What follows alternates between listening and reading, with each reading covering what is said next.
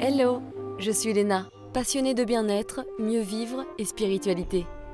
J'ai créé ce podcast pour faire connaître au plus grand nombre des méthodes alternatives pour aller mieux, que ce soit physiquement ou mentalement. Quels que soient vos problèmes, quelles que soient vos croyances, restons ouverts, restons curieux et testons.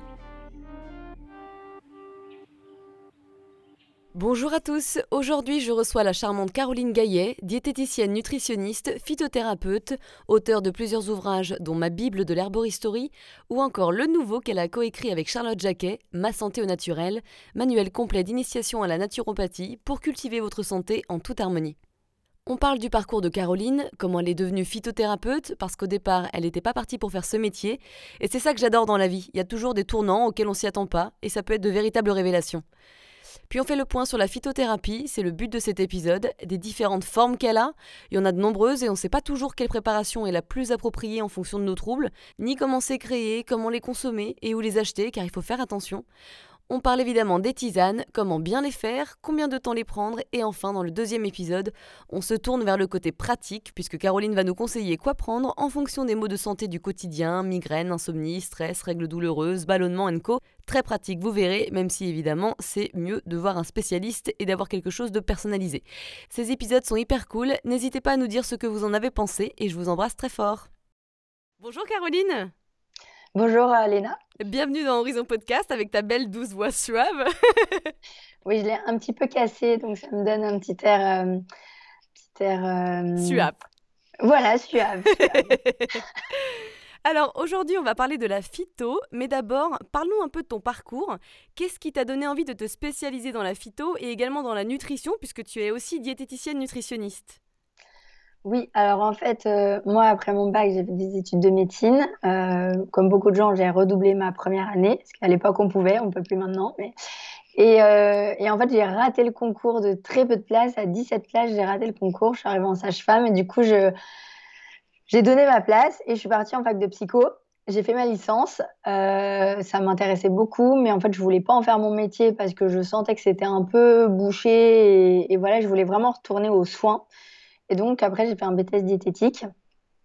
Et euh, donc, hyper intéressant. Euh, voilà. Et en fait, en deuxième année de, BTS diète, on a un stage optionnel à faire, qui est un stage de quatre semaines dans un endroit où il n'y a pas de diététicienne. Et l'idée, c'est de montrer euh, tout l'intérêt qu'il y aurait à ce qu'il y en ait une. Et moi, si tu veux, pendant mes études, je, je trouvais ça intéressant ce qu'on faisait, mais je voyais aussi les limites de la seule nutrition. C'est-à-dire que je prends un exemple tout bête, euh, quand tu fais euh, trop de cholestérol, euh, il y a beaucoup de gens qui savent qu'ils doivent réduire sur le beurre, sur la charcuterie, les œufs, etc., mais qui pour autant adorent leur pain beurre le matin, adorent leur bout de fromage, le, petit saucisson l'été, enfin voilà, et où du coup, je me disais, bah, t'as beau dire aux gens ce qu'il faut, ce qu'il faut pas, etc., en termes de recommandations alimentaires, euh, en fait, en termes d'observance, donc comment ton patient va se tenir à ce que tu lui dis, il y aura toujours des loupés. Donc euh, déjà, je, me sentais euh, suffisante, tu vois, je, sentais qu'il y avait ces limites là-dedans et je me suis dit, faudrait mettre un, autre corde à ton arc pour justement venir pallier ces limites. Et du coup, ce stage optionnel, moi, j'ai décidé de le faire à l'herboristerie du Palais Royal. Alors, j'y suis arrivée vraiment en grande néophyte. Je n'y connaissais rien du tout. mais vraiment rien. Je ne viens pas d'une famille où on a, euh, on a été soigné par les plantes. Euh, voilà, pas du tout. Et, ce stage, je dis toujours que ça a été la révélation avec un grand R parce que, euh, en fait, j'y suis allée là-bas avec, tu sais, le, l'a priori bidon que c'est la petite mamie qui vient acheter son tilleul et voilà. Ce qui est complètement faux puisque en fait, là-bas, tu draines toutes les catégories socio-professionnelles. Donc, tu as aussi bien des gens très riches que des gens très pauvres. As tous les âges, parce qu'on commence du nourrisson avec les coliques du nourrisson, les femmes enceintes, et puis après, on fait l'acné des ados, on fait le stress des étudiants, on fait. Ou l'acné des adultes. l'acné des adultes aussi, les, insomnies, voilà. Et on traite, bah, effectivement, toutes les pathologies des seniors, toutes les pathologies des sportifs. Enfin, Vraiment, on ratisse très très large et en fait, on a un public, on a autant d'hommes que de femmes. Euh, donc, on a un public d'une variété, d'une diversité qui m'a surprise. Je me suis dit ah bon? et après, euh, j'avais aussi euh, un, a priori sur sur la quantité de, de mots qu'on pouvait soigner, atténuer avec les plantes, qui étaient qui très faibles en fait. Et je me suis rendu compte qu'en fait non tu peux. Alors, on ne peut pas tout guérir avec les plantes. Par contre, on peut tout t'accompagner. Mmh. C'est-à-dire que même sur des pathos euh, très, la- très euh, lourdes, pardon, comme euh, le VIH, un cancer, euh, des maladies auto-immunes, qui seront des gens qui auront des médications chimiques et il faut. Mais tu vois, on va pouvoir venir aider en, soins de support, c'est-à-dire on va soutenir le foie pour éviter d'avoir les transaminases qui grimpent au plafond. On va euh, surtout les, les symptômes annexes à type de nausées, de troubles du transit, euh, d'insomnie, euh, eh bien, venir donner des plantes et ainsi limiter la polymédication. Parce qu'en fait, aujourd'hui, tu as plein de gens, je sais pas si tu as un cancer, que tu es complètement déprimé, anxieux d'avoir ce cancer, qu'en plus ta chimio voilà, te crée des, des effets secondaires.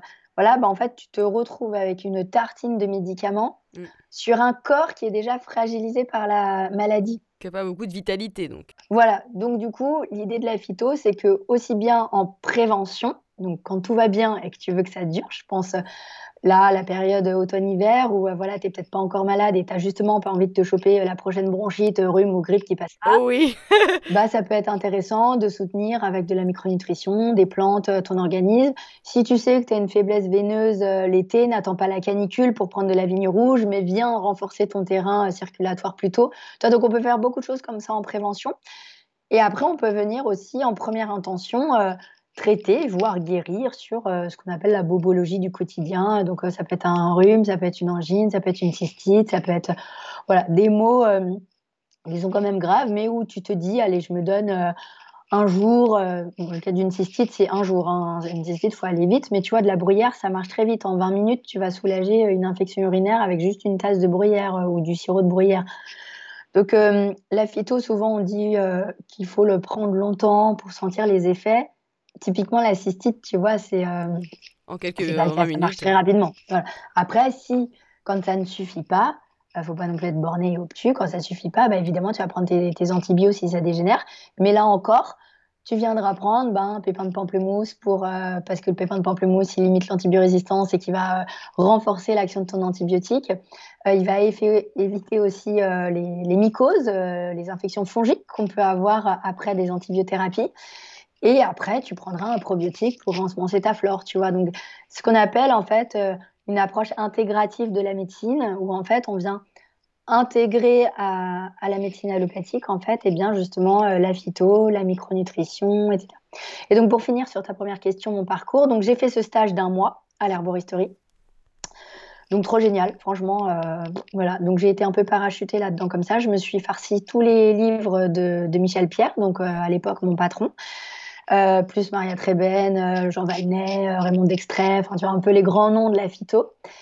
Et ça m'a passionnée. Et du coup, comme il se trouve que j'étais bonne bandeuse aussi, enfin j'ai un contact commercial qui passe bien. Donc c'était un stage que tu fais en début d'année scolaire, hein, c'était en octobre 2010.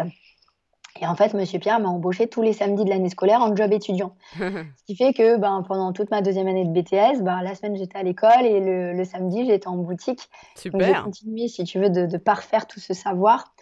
D'autant que la phyto, c'est, euh, ça peut paraître dans les livres assez rébarbatif parce qu'une plante, elle sert à 15 trucs en même temps. Donc c'est Ouais. très difficile de hiérarchiser dans ta tête euh, dans quelle indication vraiment tu vas euh, la préconiser. Et là, en fait, quand tu apprends sur le tas, en fait, tu apprends super vite parce que euh, t'as, à l'herboristerie du Palais Royal, on avait aussi une clientèle qui est extrêmement fidélisée, genre qui revient toutes les 3-4 semaines, tu vois, dès que son paquet est fini, etc., pour voir la suite. Donc, tu as aussi tous les retours de ce que tu as donné. Tu vois, c'est pas tu donnes un protocole, puis la personne ne la revoit pas et tu sais pas Mm. si ça a marché. C'est ça. Là, c'est que tu vas la revoir. Elle va te dire oui, bah ça vous m'avez donné ça, franchement c'était génial, merci beaucoup. Ou d'autres qui vont te dire bah ça, moi c'était bof, franchement j'ai pas vu d'effet. Bon bah du coup tu réajustes puis tu donnes euh, quelque chose d'autre après. Ouais. Et, euh, et après du coup quand j'ai passé mon BTS, du coup j'ai quand même euh, euh, fait la fac de, de pharma de Montpellier là qui a un, un cursus en ligne qui s'appelle Hippocratus qui délivre un certificat de conseil en phytoaromathérapie. Et, euh, et voilà, et après, donc ça, je te parle de ça il y a 10 ans, hein, on est en 2021, donc voilà. Et en fait, après, je n'ai cessé de me former, c'est-à-dire que j'ai commencé par la phyto, après, j'ai fait la micronutrition, euh, après, j'ai fait les huiles essentielles, après, j'ai fait les fleurs de bac, après, j'ai fait euh, les champignons, après, j'ai fait les produits de la ruche, les produits de la mer, les hydrolats, l'ayurveda. Enfin, c'est sans fin. En fait, c'est ça qui est bien avec ce genre de métier, c'est que tu peux continuer à te former tout le temps et c'est des métiers de passionnés généralement, donc ça Ah, continue euh, constamment. Et donc, du coup, moi, je suis très contente parce que ça, ça comble justement, tu vois, cette, cette suffisance que je trouvais de la diététique où, où on est parfois bah, assez, assez léger. Eh bien, euh, surtout que, bon, quand même, euh, le BTS, c'est très bien, mais parce que ça te donne un diplôme d'État, que tu es relativement libre pour exercer en libéral un peu comme tu veux, pour t'installer avec des médecins, etc., c'est plus facile. Moi, je suis dans un cabinet pluridisciplinaire. Mais, euh, mais en soi, on a quand même, euh, enfin, on a des programmes qui sont très vieillots. On a des choses qui ne sont pas tellement actualisées. Euh, on tient des discours qui, pour moi, sont stupides, disons-le clairement. Et, et, du coup, quand tu t'intéresses à la phyto, à la micronutrition, etc., forcément, tu mets un peu le pied dans la naturopathie. Tu t'intéresses du coup à la nutrition, mais vue selon la naturopathie, qui est complètement à l'opposé de ce que nous, on nous apprend au cours à l'opposé. Hein. Donc après, il y a faut, faut un équilibre dans tout ça. Il y a des visions naturopathiques qui sont aussi un peu, un peu intégristes et, difficilement aussi applicables dans nos quotidiens de, de gens qui vivent euh, en ville, euh, voilà, où, où, tout n'est pas toujours applicable. Donc voilà, mais du coup, moi, je me suis fait un peu une petite, euh, une petite tambouille de, de tous ces savoirs, l'officiel, puisqu'on apprend aussi en naturopathie voilà, même en Ayurveda, tu vois, il y a des points de vue qui sont assez intéressants euh, et qui diffèrent. Là, je me forme aussi en éthique chinoise là, cette année, l'année prochaine. Et l'éthique chinoise vient encore rajouter euh, hmm. ces, petites subtilités euh, qui font que bah, quand tu as deux patients qui consultent pour la même chose, tu vois, une constipation, admettons, bah, je ne vais pas du tout leur préconiser les mêmes choses parce qu'ils auront des terrains différents, une un âge différent, une problématique de vie différente. Et voilà, et tu vois, c'est des subtilités que j'avais pas forcément il y a 10 ans. Le terrain, c'est là où est la clé. C'est quel est le terrain de ton patient Je pense que c'est là où tu peux avoir des solutions parce que tu traites vraiment la cause individuelle. C'est ça. C'est ça. Puis en, plus, tu as un vrai rôle d'éducateur de, de, santé. Tu vois, le, un, des gros torts euh, que, je reproche aujourd'hui euh, à la médecine allopathique, alors je dis à la médecine allopathique et pas aux médecins, parce que je ne leur jette pas la pierre, parce qu'ils sont eux-mêmes victimes d'un système mais c'est que euh, on a des temps de consultation qui ne font que de se raccourcir d'année en année. Ils sont complètement pressés par voilà tout, tout ça, la, sécu, machin, avec une paperasse administrative à gérer qu'ils n'avaient pas auparavant. Et en fait, on en perd le cœur du métier qui est l'auscultation, l'anamnèse, de prendre le temps d'écouter son, ton patient. Quand tu as un patient qui a 20 ans de passif avec une maladie, qui a vu X professionnels de santé, X traitements, et que toi, tu le reçois et que tu n'as que 6 minutes top chrono, bah, forcément, il n'a pas le temps de tout te dire. Et du coup, ben, tu, vas, bah, tu vas prendre le risque de lui redonner une ordonnance qu'il a déjà eue peut-être il y a trois ans, qui lui avait strictement rien fait. Et en fait, les patients se sentent. Euh, enfin, on a une médecine qui est un peu déshumanisée, tu vois. Ils se sentent pas suffisamment écoutés, soutenus. Et, et c'est dommage parce que rien que l'écoute est en soi un soin. Tu ah, mais, mais totalement, mais bien sûr. C'est ce qu'on a besoin et c'est ça qui est très dur pour les, les patients qui souffrent. C'est qu'ils ne se sentent pas écoutés en plus. C'est ça. Donc c'est la double peine. C'est déjà ils sont en souffrance de leur maladie et en plus ils n'ont pas l'écoute adéquate et, voilà. Et, nous c'est vrai que euh, on a des, temps de consultation qui sont quand même euh, plus longs. Hein. Tu vois moi un bilan c'est 1h15, un suivi c'est 45 minutes. Donc euh, c'est pas du tout comparable à. C'est clair. Tu as déjà plus de temps. Voilà, tu as plus de temps et, tu crées du coup. je voulais en revenir à ça, une relation de voilà d'entraide bienveillante où voilà on s'aide l'un l'autre et où on a une alliance thérapeutique qu'on noue et où du coup on a aussi du temps pour éduquer son patient en ce sens que déjà on lui explique ce qu'il a. Moi j'ai plein de patients qui disent bah voilà j'ai eu tel diagnostic, ils savent même pas ce que c'est. Ça c'est dramatique. C'est, il manque ça en fait. Il faut responsabiliser la personne en plus. Bah oui parce qu'en fait si tu ne si si t'expliques pas à ton patient euh, qu'est-ce qu'il a, si tu t'expliques pas le, le, le pourquoi et l'utilité du traitement que tu lui donnes, Comment veux-tu que lui, il s'implique et qu'il soit observant, qu'il comprenne tout l'intérêt qu'il a à tenir ce traitement, quand bien même le truc soit dégueu à avaler, soit long, soit fastidieux, etc. Justement, tu, tu l'impliques plus parce que tu vas lui dire, bah voilà, euh, votre maladie, c'est ça, ça, ça. Euh, du coup, moi, pour le traiter, je vais orienter sur ça, ça, ça. Et donc, du coup, je vous donne cette tisane, cette gélule, cette poudre, cette euh, teinture mère, cette je sais pas quoi, tant de fois par jour parce que voilà, il faut qu'on ait ça, ça, ça. Et quand tu lui expliques tout, en soi, ça prend pas tant de temps que ça, tu vois. Après, c'est s'il a des questions, etc. Mais, mais du coup, il ressort de là, il a appris des choses et il est euh, investi. Tu voilà, responsabilisé sur sa santé, exactement. C'est ce qui manque dans la médecine classique. Parce que par faute de temps, tu as raison de le souligner, c'est complètement vrai. Mais je trouve ça super et c'est vrai que tout le monde n'a pas le profil. Moi, je suis partie des gens qui, quand on a un problème, on aime bien aller jusqu'au fond des choses, on va regarder 36 000 choses, écouter 40 000 podcasts, mais tout le monde n'est pas comme ça. Je vois par exemple mon père, il a, un problème au foie, voilà, c'est tout. il n'est pas plus impliqué que ça et je trouve ça dommage parce que, comme tu dis, du coup, tu vas pas au fin fond des choses, tu comprends pas comment ça fonctionne, pourquoi tu prends tel médicament ou pourquoi tu pourrais pas plutôt prendre justement de la phyto. C'est un peu dommage. Aujourd'hui, j'ai envie qu'on fasse un petit récap de la phytothérapie pour que ce soit bien clair pour nos auditeurs. Donc on va rentrer dans les détails, mais un petit rappel s'impose, surtout pour ceux qui ne connaissent pas. Qu'est-ce que c'est et quelle est la différence entre un herboriste et un phytothérapeute? Alors, euh, phyto, c'est les plantes, thérapie, c'est le soin. Donc, c'est l'art de soigner par les plantes. Euh, un herboriste, c'est. Euh, alors, il y a deux versants dans le métier. C'est quelqu'un, en fait, qui qui a un travail autour des plantes. Tu as la filière de l'herboristerie paysanne. Donc là, ça va être des gens qui savent reconnaître les plantes médicinales dans la nature, qui vont savoir comment est-ce qu'il faut les cueillir, à quelle époque de l'année, même à quel moment dans la journée, qui vont savoir les sécher et qui vont savoir ensuite les transformer, donc soit les assembler pour faire des tisanes, soit les, les, broyer pour en faire de la poudre, ou soit les mettre en macération dans de l'huile pour faire des macérats huileux. Je pense au calendula, à l'arnica. Alors même si on dit souvent huile d'arnica, c'est en fait un macérat huileux d'arnica, mmh. euh, ou dans de l'alcool pour en faire des teintures mères, des alcoolatures. Euh, voilà. Donc ça, c'est toute la filière paysanne, donc qui est le premier maillon de la chaîne, si tu veux. Et après, tu as l'herboriste d'officine, donc ce que moi j'ai fait pendant 10 ans, euh, où là on est au comptoir, donc un peu comme une pharmacie, sauf que en fait on vend des plantes au lieu des médicaments. Mais c'est pareil, en fait, tu as, quelqu'un qui rentre, qui vient avec une demande, bonjour j'ai une bronchite, bonjour j'ai euh, des jambes lourdes, voilà, qu'est-ce que vous pouvez me préconiser? Et donc nous on a tout un arsenal de, de galéniques différentes, donc la tisane, les teintures mères, la gémothérapie, les huiles essentielles, les hydrolats, etc., les poudres et compagnie et on va venir lui proposer une solution un peu euh, clé en main pour, euh, pour C'est du conseil, quoi. C'est pas de soigner pour soigner, c'est plus du conseil, là.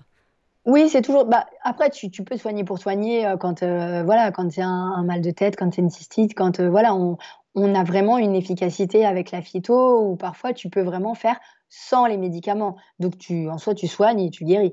Après, il y a des fois où tu peux pas parce que euh, parce que c'est des pathologies chroniques. Tu as des gens qui ont des migraines chroniques et oui, c'est pas avec ma partenaire que je vais la guérir de sa migraine quand ça fait 30 ans qu'elle en fait, tu vois. Donc faut aussi être humble sur ça.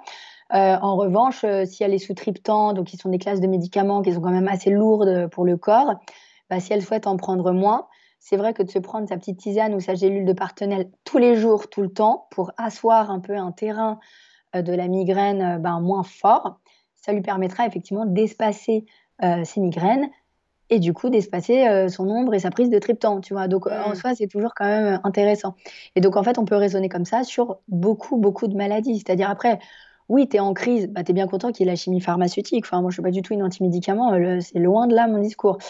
Mais c'est de dire qu'aujourd'hui, on a quand même peut-être une tendance à dégainer la grosse artillerie pharmaceutique et chimique très vite, alors qu'on pourrait euh, avoir des, des, des... alors qu'il existe en fait des alternatives qui sont nettement plus douces pour le corps, plus respectueuses et parfois tout aussi efficaces, voire plus efficaces, tu vois.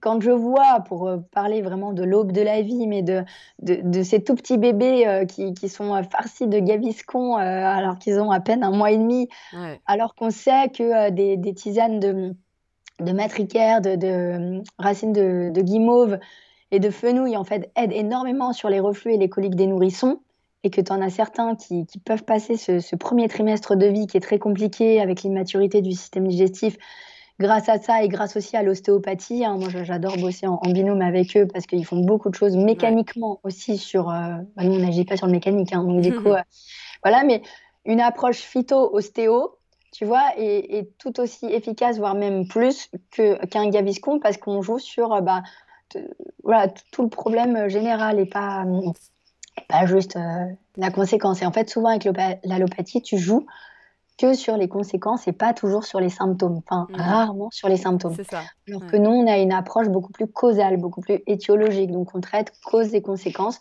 pour éviter euh, la chronicité, la chronicisation euh, du trouble.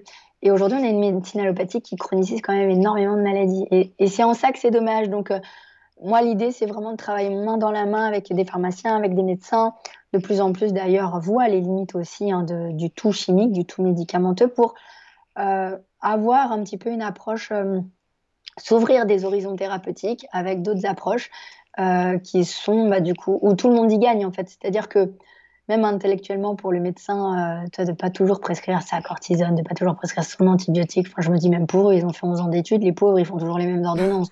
oui, e-, exactement. Et puis le pire, c'est que euh, ça, ouais, ça répond pas forcément, ça aide pas forcément les gens. Donc euh, oui, il y a une petite frustration et comme tu dis, par manque de temps, bah, ils continuent, ils n'ont pas le temps et puis voilà quoi. Donc euh, c'est un peu le serpent qui se mord la queue. C'est ça. Et, mais, du coup, celui qui gagne au final, c'est le patient. Et, et je pense qu'à la base, on fait tous ces métiers de soins pour venir en aide à des patients. enfin, mm. moi, c'est en tout cas ma motivation première. Mais donc euh, voilà. Et là, tu as quand même un sentiment d'utilité qui est, qui est, nettement plus fort quand tu fais les choses euh, en raisonnant de façon un peu globale, on dit aussi holistique euh, maintenant. Exactement, holistique, comme tu dis. Et c'était une de mes questions, hein, justement, si euh, tu trouvais qu'on avait trop tendance à utiliser automatiquement les médicaments plutôt que les plantes. Donc, je connais ta réponse. Et je me demandais, est-ce que tu penses que hum, les médicaments, en fait, on isole souvent les principes actifs. Et donc, est-ce que ça peut jouer sur son efficacité contrairement aux plantes? Alors en fait, bah, typiquement, tu vois, dans les, antibiotiques, un, des fléaux, là, c'est, on parle d'antibiorésistance. Donc, euh, c'est, le fait de résister à un antibiotique et qu'il ne soit plus efficace parce qu'en fait, on, on, nous en donne très tôt, euh, très vite et qu'en plus, on mange des, animaux qui sont eux-mêmes nourris, euh, enfin, à qui, on, qui ont été traités pardon, avec des antibiotiques. Donc, du coup, voilà, ça se retrouve dans notre sang, etc. Et en fait, un antibiotique, c'est une molécule unique. Euh, les huiles essentielles, par exemple, c'est un, ensemble de centaines de molécules. Et du coup, c'est beaucoup plus difficile pour des germes de développer une résistance à l'huile essentielle de cannelle, par exemple, qu'à du, euh, de, l'amoxicilline, euh, parce que l'amoxicilline, c'est juste une molécule, tu vois. Et dans la cannelle, comme il y en a beaucoup, et eh ben en fait, tu n'as pas en fait d'antiborésistance avec les huiles essentielles. Alors, tu n'en as pas, pour le moment. Ça ne veut pas dire que dans 100 ans, euh, ces germes-là n'auront pas trouvé une faille. Mais au demeurant, c'est pour ça que chaque fois que vous prenez des antibiotiques, au minimum, prenez-les avec de l'extrait de P20 de pamplemousse et même normalement avec une huile essentielle, parce qu'une huile essentielle, elle a une capacité à euh, casser les enveloppes, les biofilms, là, les espèces de carapaces dans lesquelles se, mettent, euh, sont les bactéries ou les virus. Et donc, du coup, l'antibiotique, en fait, lui, joue sur euh, la bactérie ou le virus. Mais quand il s'est mis dans une, euh, petite enveloppe euh, voilà, qui nuit à l'action de cet antibio, bah, c'est quand même ballot. Et donc, avec des huiles essentielles très douces, très bien tolérées, je pense à l'arbre raté, par exemple, on appelle aussi le titri en anglais, tu, potentialises ça. Donc, tu vois, il y, a un vrai intérêt, il y a une vraie symbiose, en fait, à faire entre la chimie pharmaceutique et l'intelligence de la nature. Euh, avec voilà, du pépin de pamplemousse, de l'huile essentielle. Donc après, voilà, c'est à manipuler avec, euh, avec précaution. Il y a des dosages particuliers à respecter. Euh, il y a des publics aussi qui, voilà, faut faire mm. attention chez les enfants, chez les femmes enceintes, selon le terme. voilà, mais une fois que tu maîtrises ça, en fait, euh, tu, traites mieux, en fait. Donc, je dirais qu'on dégaine trop vite les, médicaments. Oui, mais parce que d'un autre côté, nos médecins n'ont appris qu'à traiter qu'avec ça. Donc, euh, quand tu sais pas faire autrement, tu fais ce qu'on t'a appris, tu vois. Après, euh, clairement, moi, pour être dans beaucoup de formations avec justement des pharmaciens et des médecins, tu vois qu'il y en a quand même beaucoup qui s'ouvrent à toutes ces approches-là. Déjà parce qu'il y a une grosse demande du grand public. Donc, quand leurs patients euh, les bassinent à leur dire Mais je pourrais pas prendre du curcuma au lieu d'un anti-inflammatoire pour pas me dégommer l'estomac. bon, quand ils l'entendent une fois, dix fois, trente fois, à un moment, ça les saoule. Ils se disent Bon, je vais aller voir du côté de ce curcuma, qu'est-ce que ça donne? Puis, ils vont se former. Je te cite cet exemple parce que typiquement, c'était ce qu'une.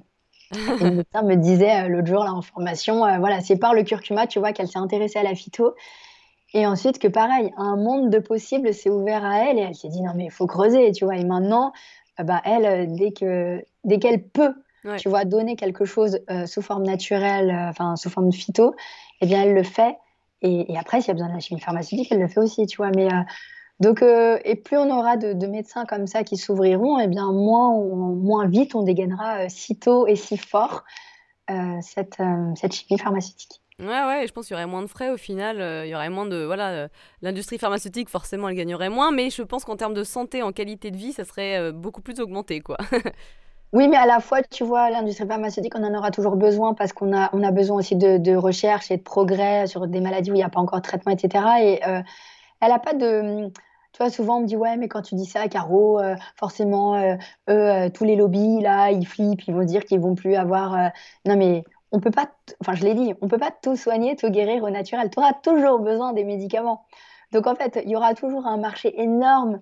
Euh, en plus, on a des maladies chroniques euh, hyper souvent. Donc, euh, maladie chronique, c'est tous les mois, tu passes à la pharmacie et, c'est gling gling pour, pour le labo pharmaceutique, tu vois. Donc, ils n'ont pas de crainte à avoir spécialement, tu vois, d'autant plus qu'on a une population vieillissante. donc, il n'y a pas de crainte de ce côté-là. Je veux dire, tout le monde peut faire son business, il y a de l'argent à gagner pour tout le monde, mais on peut le faire aussi de façon éthique. Et moi, je crois profondément à ça, qu'on peut, on peut bien faire son métier euh, sans, sans, escroquer le patient, sans euh, euh, escroquer les mutuelles non plus. Donc, effectivement, il y aurait un coût, par contre, net pour la Sécu qui serait moins fort, parce que quand tu payes ta tisane, ta boîte de compléments alimentaires, bah, tu la payes de ta poche. Hein. Il y a encore trop peu de mutuelles qui prennent en charge. Quand bien même elles prennent en charge, elles prennent 50 euros par an, quoi. Donc, voilà. mais, mais voilà, si tu si tu si éduques ton patient sur la meilleure façon de s'alimenter quand il a le trouble en question, sur les petites plantes qu'il peut avoir euh, en soupape quand le trouble lui arrive, et qu'il a quand même la petite boîte de médoc euh, au cas où, bon bah voilà, il, a, il agit à trois niveaux, tu vois, et sur la prévention, et sur son hygiène de vie au quotidien, avec son sommeil, son alimentation, etc. Et donc, tu as, euh, un patient qui, effectivement, ira moins souvent voir son médecin, ça désengagera un peu les, les cabinets, qui, euh, qui, a, qui, sera moins hospitalisé, vu qu'il a fait plus de prévention, bah, il aura moins, moins de trucs trop, trop graves, trop lourds qui nécessitent des hospitalisations. Et, voilà, donc en fait, tout le système peut être gagnant, en fait, hein, à tout point de vue. Surtout, voilà, si on agit en prévention. Oui, faire davantage de prévention. C'est vrai qu'on est des... La médecine occidentale par rapport à la médecine orientale est clairement euh, pas la grande fortige des... de la prévention. Et la France spécifiquement n'est pas du tout un pays qui fait beaucoup de prévention. Alors elle en fait, hein, attention, hein, je dis pas qu'elle en fait pas du tout hein, sur euh, sur tout ce qui est maladie cardiovasculaire, toutes les, campagnes pour le tabac, pour enfin pour, pour beaucoup de choses. On est loin quand même, euh, de quelque chose mais c'est pas suffisant et mm. on pourrait faire davantage. Et là où la phyto, elle a quand même vraiment euh, une très belle place à jouer, c'est sur la prévention, clairement. D'accord. Et alors justement, la phytothérapie, ça englobe plusieurs types de préparations. Il y a de nombreuses formes d'utilisation des plantes. Est-ce que tu peux nous présenter ces différentes formes Et aussi, voilà, comment savoir ce qu'il faut utiliser Parce qu'on peut s'y perdre? Alors, la forme de base traditionnelle, c'est la tisane. la tisane, depuis la nuit des temps, euh, les, les, hommes ont cueilli des plantes dans la nature, ils les ont fait infuser dans de l'eau pour euh, capter les principes actifs. Donc, la tisane, c'est la base. Après, tu as des types euh, de, parties de plantes. Euh, tu, as les fleurs, tu as les feuilles. Euh, tu as des feuilles qui sont aromatiques, donc toutes les plantes où il y a des huiles essentielles, les feuilles de thym, les feuilles de sauge, les feuilles de romarin. Et puis tu as des feuilles qui ne sont pas aromatiques, les feuilles de desmodium, les feuilles de cassis, les feuilles de boldo. Voilà. Et après, tu as les racines et les écorces. Donc, selon la partie de la plante, tu fais pas forcément le même mode d'emploi. En général, pour les fleurs et les feuilles aromatiques, tu vas utiliser l'infusion, donc ce que tu fais assez classiquement avec ta bouilloire en mettant de l'eau bouillante dessus. Tu couvres pour pas que les molécules aromatiques, hein, les molécules d'huile essentielle s'envolent dans l'air.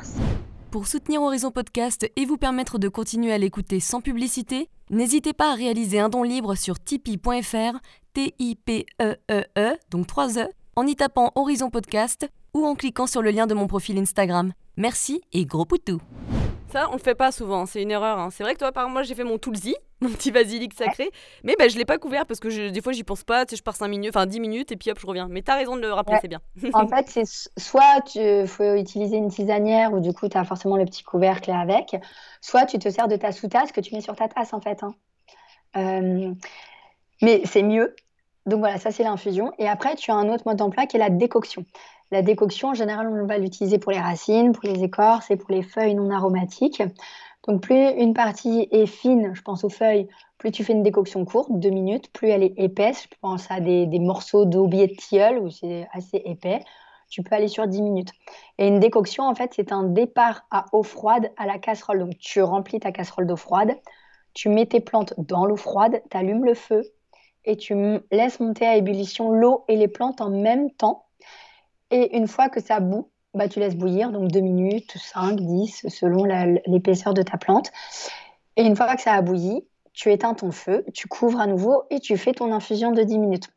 Donc la décoction, c'est un mode d'emploi bah, déjà qui nécessite la casserole, donc faut être à la maison, tu peux pas le faire. Euh, mais après, euh, si tu as un thermos, bah, tu peux faire euh, ta tisane pour la journée et du coup, tu, tu, te la trimbales au bureau. Donc ça, c'est juste une logistique à prendre, mais ça permet de bénéficier au mieux des principes actifs. Après, en soi, si ça te casse la tête et que tu fais une infusion, euh, ça marchera toujours quand même. Ça marchera un peu moins fort. Et donc, dans ce cas-là, il faut vraiment faire des infusions longues. Je pense à de l'obiétiol, des, des racines d'arpagophytum. Euh, tu fais au moins 15 minutes d'infusion pour mieux capter les principes actifs. Donc, la tisane, c'est bien, mais euh, c'est bah voilà, pas le plus pratique. Donc, après, l'autre forme traditionnelle, c'est la teinture mère. qu'on appelle aussi alcoolature. Donc, on prend soit la plante fraîche, soit la plante sèche. Ça dépend des plantes qu'on va venir macérer dans de l'alcool faut bien te dire, euh, Léna, qu'aujourd'hui, on a de l'eau potable et de l'eau courante et c'est facile pour tout le monde d'avoir de l'eau. Euh, voilà. Au Moyen-Âge, etc., tout le monde buvait de l'alcool. En fait, l'eau n'était pas potable. L'eau était vectrice de beaucoup de, germes et donc de maladies. Euh, et donc, l'alcool était quelque chose de sécuritaire. Donc, les teintures mères, l'usage de l'alcool comme solvant pour extraire les principes actifs et aussi comme conservateur, donc il conserve et permet de ne pas avoir recours à des conservateurs chimiques, euh, bah, c'est encore euh, quelque chose de très bien. Donc ça s'est un peu perdu, tu vois, ça devient un peu un truc désuet par rapport aux ampoules, aux gélules, parce qu'il y a de l'alcool et qu'on a tendance à diaboliser l'alcool. Après, là aussi, on se détend. Euh, on dit toujours que tu as beaucoup plus d'alcool dans une banane bien mûre que dans 20 gouttes d'une teinture mère dans un verre d'eau. tu vois. Donc, bon, mais euh, du coup, ça, c'est très intéressant. Donc, t'en mets, euh, bah, ça dépend des, plantes. Et voilà, des, mais en gros, tu tournes entre 20 à 30 gouttes, une à trois fois par jour. Euh, voilà. Et après, tu as donc bah, les gélules. Alors, les gélules, tu as différents types de gélules. Tu as les gélules de totem de plantes. Donc, c'est juste de la plante. on va accueillir des, des, feuilles de pissenlit. on les fait sécher, on les broie, on met en gélule. Donc là, tu as du totem de pissenlit. On ne sait pas quelle molécule vraiment tu as dans ton euh, pissenlit. Totem, ça veut dire quoi? Totem, c'est le, le tout. c'est l'intégralité des principes actifs. Hmm. Contrairement à la chimie pharmaceutique où c'est toujours un ingrédient actif. D'accord. Voilà, jamais le Tu vois, l'aspirine, qui est le médicament le plus vendu au monde, c'est de l'acide acétylsalicylique. Et ça a été extrait grâce à deux plantes, hein, la reine des prés Spirea ulmaria, Spirea qui a donné aspirine, tu vois, c'est la même racine latine, et euh, qui contient de l'acide salicylique et euh, de, l'écorce de saule qui contient de la salicine. Et tu vois, dans, le, dans la reine des prés, l'acide salicylique n'est pas du tout agressif pour la muqueuse de l'estomac. Au contraire, il est même bénéfique. Parce qu'en fait, quand tu as un principe actif, la nature est plutôt bien faite. Avec, alors là aussi, hein, il y a eu des générations de gens qui se sont empoisonnés euh, avec les plantes. Hein, donc tout ce qui est naturel n'est pas anodin, je le rappelle. C'est bon de le euh, rappeler, c'est bon de le rappeler. On, peut s'intoxiquer avec de la belladone, avec euh, voilà.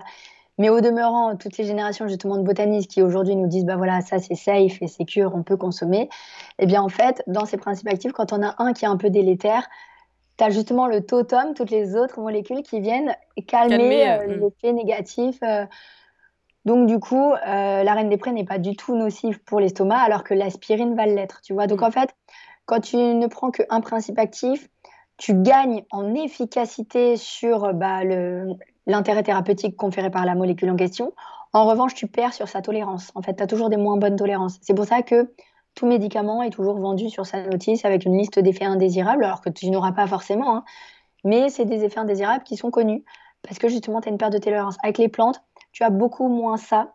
Et quand bien même tu l'as, euh, c'est toujours réversible. Tu arrêtes de consommer les plantes et c'est bon. Tu vois, tu vas pas te, flinguer un rein euh, ou tes yeux comme tu peux le faire avec euh, certains médicaments chimiques de façon irréversible. Mmh. et, c'est des troubles qui sont toujours mineurs. Ça va être des diarrhées, ça va être de la des vomissements, un mal de tête, une éruption cutanée. Tu vois, en général, tu es sur ces quatre problématiques-là. Donc, c'est en soi, c'est pas bien méchant. Mmh, ouais. Donc, donc voilà, ça, c'est les poudres de totem. Donc au passage, hein, cette poudre qui est mise en gélule se vend aussi en poudre. On vend des, poudres de plantes que tu peux mettre dans euh, ton yaourt, ta compote, un smoothie, un jus, ce que tu veux. Euh, et après, tu as les gélules nouvelle génération, les gélules d'extrait euh, sec, d'extrait standardisé, où là, en fait, par exemple, l'arpagophytum, tu vois, on sait que c'est les, les, arpagosides qui sont intéressants.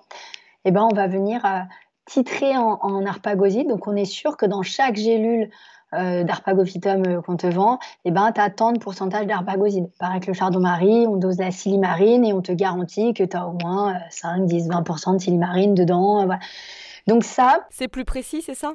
Voilà, alors c'est plus précis déjà, et en plus ça évite un phénomène naturel qui est la variabilité de la teneur en principe actif des plantes selon les saisons et selon la zone où ça a été cueilli. Mmh. Parce que euh, bah, la nature, voilà, elle est sensible aux aléas climatiques, euh, voilà, et, peut-être que dans une région, bah, là ce sera blindé en principe, mais euh, trois mois plus tard, tu en auras beaucoup moins, et puis dans une autre région, ce sera un peu tout le temps pareil, mais un peu moins dosé. donc tu as cette variabilité-là qu'on maîtrise pas du tout avec la, plante en vrac, avec la gélule de totem.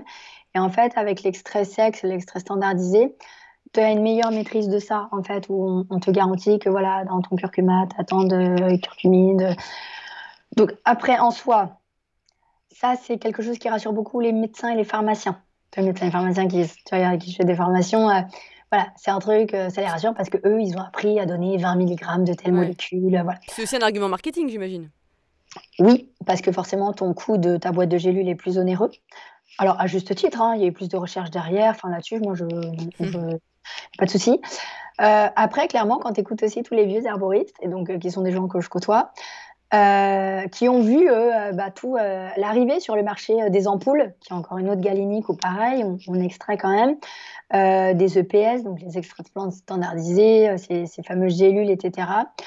en fait, nous, les plantes en phyto, même si tu es malade trois jours, bien souvent, on te dira, du coup, faites de la prévention, de faire ton traitement sur trois semaines, un mois. C'est-à-dire que là, tu chopes, euh, là, par exemple, j'ai une extinction de voix. Sachant que je suis quelqu'un qui est sujette à ça. Je parle tout le temps, je fais un métier où je parle tout le temps, je ne sais pas très bien poser ma voix. Bon, là, je prends beaucoup d'érysimum, tu vois, j'en prends à haute dose. Mais de façon assez régulière et coutumière, je prends de l'érysimum avec du thym, de la ronde, du framboisier, bref, toutes les plantes qui sont bien pour les cordes vocales je le fais régulièrement pour que bah, je n'ai pas si souvent que ça mes extinctions de voix. Ouais, hmm. Alors qu'en allopathie, tu as une extinction de voix, tu vas à la pharmacie du coin, ils vont te donner euh, Homéovox par exemple ou Activox et ils vont te dire bah voilà, tu prends les 4 jours tu as ton extinction de voix, après tu arrêtes. Et donc effectivement, quand tu prends les choses que 4 jours, tu as besoin que tu aies un principe actif qui soit fort dedans. Mais quand tu prends les plantes un peu en routine sur 3-4 semaines pour traiter un terrain, en fait, cette variabilité de la plante, tu t'en fous un peu parce qu'en fait, ce qui compte aussi, c'est la confrontation régulière de ton corps avec les principes actifs en question. Hmm. Et aujourd'hui, moi-même, je l'expérimente, c'est qu'aujourd'hui, des patients qui viennent me voir, je te donne un exemple récent là que j'ai eu, d'un patient qui est garde du corps, qui fait un métier, un métier assez stressant et qui, et qui a commencé à avoir des extrasystoles, pas mal de palpitations, et tout ça il vient me voir, donc le gars il garde du corps, donc clairement il va pas se trimballer avec sa thermos, euh, voilà, il veut un truc en gélule, tu vois. Et euh, donc tu as des plantes pour les extrasystoles, euh, donc je lui donne un petit complexe en gélule où tu as de l'aubépine et du coenzyme Q10 dedans. Voilà, il me prend le truc, c'est un client habitué que j'ai hyper souvent. Il revient me voir genre deux semaines après, il me dit écoute Caro, ton truc c'est bien, mais, mais c'est pas encore ça. En fait, donc bon, en parallèle, je lui dis quand même d'aller voir son cardiologue pour quand même vérifier qu'il n'y ait pas quelque chose, etc. Donc il me dit ouais, je vais prendre rendez-vous et je lui donne en teinture mère. Donc je lui donne de la grippome et de l'aubépine en teinture mère. Donc 30 euh, gouttes de chaque le matin, le soir, euh, on y va. Et je lui donne aussi des petites gouttes de bourgeon de figuier qui sont quelque chose de bien pour apaiser tout le terrain du stress, de l'anxiété, euh, voilà. Donc on part sur ça, je dis voilà, tu testes ça et puis tu reviens me voir dans deux semaines, on voit ce que ça donne. Et, là, il revient, il me dit bah déjà c'est beaucoup mieux. En fait, je trouvais que ça marchait mieux que la gélule, alors que honnêtement, en dosage, sa gélule en aubépine était mieux dosée hein, que ce que je lui donnais là en teinture mère, tu vois. Et, après, il me dit, bah voilà, là, c'est cool, j'arrive en vacances, donc euh, je suis OK pour faire ta tisane. Si tu me dis que vraiment la tisane, c'est mieux, je suis d'accord pour faire ça. Et du coup, je lui dis, bon, bah, on va garder les gouttes de bourgeon de figuier quand même. Euh, et, on va se faire de la tisane donc d'aubépine. Donc je lui donne les deux, les deux formes. Hein. On a les fleurs euh, d'aubépine et on a la sommité fleurie. Donc je donne sommité et fleurs. Et je lui donne en plus de la grippome. Donc le trio à part égale en tisane. Je lui dis t'en bois trois tasses par jour. Et en fait, il revient me voir après. Et donc là, tout est parti, c'est fini, il n'en a plus. Donc après, tu pourras toujours me dire oui, mais c'est parce que ça faisait déjà un mois qu'il avait fait aussi son aubépine, son coenzyme Q10, tout ça, et donc c'est peut-être l'effet cumulé. Alors oui, peut-être, peut-être que c'est ça on ne le saura jamais. En soi, on s'en fout. Ce qui compte, c'est qu'il n'en est plus aujourd'hui. Euh, et, mais en tout cas, ça montre que les teintures mères, tu vois, ça faisait de l'effet, mais c'était pas suffisant. Et là, tu lui donnes la tisane, et la tisane, ça marche d'un coup. Et c'est paradoxal parce que pour le commun des mortels, euh, beaucoup de gens croient que la tisane, c'est la forme la moins forte. Oui, ouais, ouais, complètement. Et que la gélule, c'est la plus forte. Mm. Parce que bah, tu te traites de base avec des médicaments qui sont toujours en gélule ou en comprimé, donc tu as assimilé dans ta tête que pour te soigner, il faut de la gélule ou du comprimé. Mm. Mais en fait, tu vois, quand tu bois un demi-litre de tisane, voire un litre de tisane par jour, tu as un litre de principe actif dans ton corps. Alors que quand tu avales ta gélule avec euh, trois pauvres gorgées d'eau, tu vois, oui, tu as du principe actif, mais ce qui va diffuser dans ton corps, c'est pas un litre. Tu vois. Et là, quand tu bois, c'est tout au long de la journée en plus. Donc c'est en continu. Ouais. C'est ça. Et donc tout ça pour dire que, alors après, c'est pas le cas pour euh, toutes les indications. Tu vois, il y a quand même des, pathologies où avec les gélules, on traite parfois mieux. Je, prends le chardon-marie. Le chardon-marie, il marche mille fois mieux en gélule euh, que qu'en tisane. En tisane, en fait, on va pas assez bien extraire euh, les molécules de silymarine. L'eau n'extrait pas très bien ça. La boswellia, c'est une résine euh, la boswellia, ça sert à rien en tisane. Enfin, d'ailleurs, ça n'existe pas en tisane, ça ne se vend qu'en gélule, tu vois. Donc, euh, voilà. Donc, voilà un petit peu cet éventail des galéniques qu'on a. Et nous, après, nous, on sait ben, sur, quel, sur chaque plante quelle galénique marche le mieux. Ouais, après, ça. on s'adapte mm. toujours aux patients, aux clients, tu vois. Euh, mes chauffeurs de taxi ou mes chauffeurs Uber qui peuvent pas aller faire pipi comme ils veulent parce qu'ils sont en voiture dans le trafic tout le temps, bah oui, clairement, je vais leur donner une gélule, tu vois. Après, euh, la nana qui est, euh, qui est là avec le, télétravail un peu généralisé, qui du coup est à la maison, bon, bah, j'ai moins de scrupules à lui dire non, franchement, j'insiste pour la tisane, vraiment, ce sera mieux, tu vois. Oui, de toute façon, c'est aux professionnels, pour le coup, c'est pas à nous de nous autodiagnostiquer et de savoir quel est le type de phyto qui nous correspond le plus. Alors, déjà, le diagnostic, c'est en soi qu'un médecin qui peut le poser. Euh, après, bon, diagnostiquer un rhume, ça, on peut quand même tous le faire. Mais euh, si tu as envie de prendre du thym, euh, oui, la tisane de thym, c'est mieux que de s'avaler des gélules de thym. Tu vois, les gélules de thym, ça sert à rien. Enfin, c'est bon, la tisane de thym, moi j'aime bien, j'en prends régulièrement. Ouais, voilà. Après, si t'aimes pas le thym vulgaire, moi je suis pas trop fan du thym vulgaire, tu as le thym citron qui est naturellement citronné, qui est vachement plus, euh, plus doux. Moi, j'ai des enfants en bas âge à la maison, c'est aussi plus facile de leur en donner que du thym euh, qui est assez fort quand même. Donc, tu as des plantes sur lesquelles tu as un peu une galénique qui s'impose. quoi. Euh, après, voilà, tu fais demain une poussée, une, tendinite, tu vois. oui, le curcuma en gélule, il marche mieux qu'en tisane, là aussi. Mais ça, tu le sais pas forcément toi quand tu es euh, du grand public, que tu connais pas grand-chose, que tu as juste entendu que le curcuma c'était bien pour les douleurs articulaires. Euh, bah, peut-être tu te pointes en herboristerie, tu vois qu'on le vend en tisane, bah, tu peux peut-être te servir toute seule dans le rayon, aller en caisse, tu vois. Bon, après, en général, dans les arboristeries, euh, on a toujours une, mission de conseil et on t'encaissera jamais comme ça, euh, hmm. sans te demander, bon, vous savez à quoi ça sert, euh, quand même une petite précaution d'emploi avec les calculs biliaires, sur, avec les fluidifiants sanguins, avec le curcuma. Donc, tu vois, on, s'inquiète toujours un peu de ça. Après, clairement, tu n'as pas ce degré de conseil dans les boutiques bio. et aujourd'hui, on trouve aussi des, ventes médicinales et des gélules et des compléments alimentaires en, en vente euh, chez Leclerc, euh, chez Naturalia, et tu n'as pas forcément un conseiller euh, digne de ce nom sur place. J'ai une question par rapport à ça, c'est que le problème avec les plantes, c'est qu'on a une petite tendance à les acheter nous-mêmes sur Internet, ou comme tu dis dans les supermarchés maintenant, ou dans les magasins bio. On n'est pas forcément très regardant sur la provenance c'est pas forcément non plus très clair. Comment on peut bien choisir ces produits? Est-ce qu'il y a des labels ou il faut plutôt compter sur certaines marques réputées? Comment on peut faire nous de notre côté? Euh, Ça oui, c'est un peu c'est un peu la galère. Moi je moi je me bats avec beaucoup de fournisseurs justement parce que je trouve que leur étiquetage manque de transparence, tu vois, parce que outre outre la qualité intrinsèque, effectivement, tu as quand même des grandes marques où voilà, c'est c'est clair, mais aujourd'hui avec euh, tous les toutes les problématiques de, dérèglement climatique, euh, enfin je veux dire aujourd'hui c'est juste une obligation qu'on soit tous écolos. C'est pas un délire euh, politique ou quoi. Je veux dire, euh, j'ai des enfants et je sais que la planète sur laquelle ils vont vivre, enfin, au secours, quoi. Donc, euh, demain, il y aura des guerres pour l'eau. Voilà. Et ce réchauffement impacte aussi la biodiversité et les plantes. Ça se trouve, demain, il y a des plantes médicinales qu'on ne trouvera plus parce que les, climats dans lesquels ils poussent actuellement bah, ne seront plus propices dans 20 ans, tu vois. Oh, ça donne des frissons. voilà. Et donc, du coup, euh, se au naturel, alors déjà, c'est un acte aussi qui est beaucoup plus écologique parce que l'industrie pharmaceutique est une très grande polluante de l'eau. Donc euh, déjà, sur sa tête. Mais après, tu as des plantes qui poussent euh, en France euh, mais qu'on va parfois récolter euh, super loin. Donc, tu as une empreinte carbone euh, de, je sais pas, ton pissenlit qui vient d'Albanie alors que tu as plein de pissenlits en France. C'est quand même Dans la main de chez ma mère, ma mince alors, pourquoi ça vient d'Albanie? Voilà. clair. Donc, après, on a un problème en France. C'est que justement, vu que le diplôme d'herboriste n'est enfin, plus reconnu depuis 41, Bon, et là, on bosse justement au Sénat avec Joël Labbé pour remettre sur pied un certificat, etc. Et, et, rendre plus simple la, filière paysanne, parce qu'en fait, on manque de cueilleurs, tu vois, alors que l'Europe de l'Est est un gros vivier de, plantes médicinales avec des cueilleurs. Mmh. Donc, il y a plusieurs problématiques. Mais donc, du coup, effectivement, savoir la provenance de ta plante, euh, de, même de ton algue, quand tu achètes de la spiruline, euh, d'où elle vient, quoi. on a de la spiruline française et parfois elle vient de Taïwan, quoi. Donc effectivement, je pense que quand tu cherches à te soigner au naturel, c'est que tu te soucies de ta santé, mais ta santé est indépendante. Enfin, on fait partie d'écosystèmes tous reliés en les uns entre les autres, et donc c'est relié à la planète. Donc, si tu peux en plus te fournir auprès de marques qui jouent le, le label euh, français ou tout du moins européen, c'est mieux. Et ça, aujourd'hui, il y a très peu de gens qui le font. Euh, donc, euh, après, nous-mêmes, hein, quand tu te fournis en herboristerie, euh, souvent, on passe par des grossistes parce qu'on a des gros volumes de vente. Donc, on a des... Et donc, selon les périodes de l'année, on va avoir une plante française et puis quatre mois plus tard, elle l'est plus. Parce que bah, justement, tout le stock français, bah, il a été écoulé. C'est plus la saison. Donc, il se fournir ailleurs, tu vois.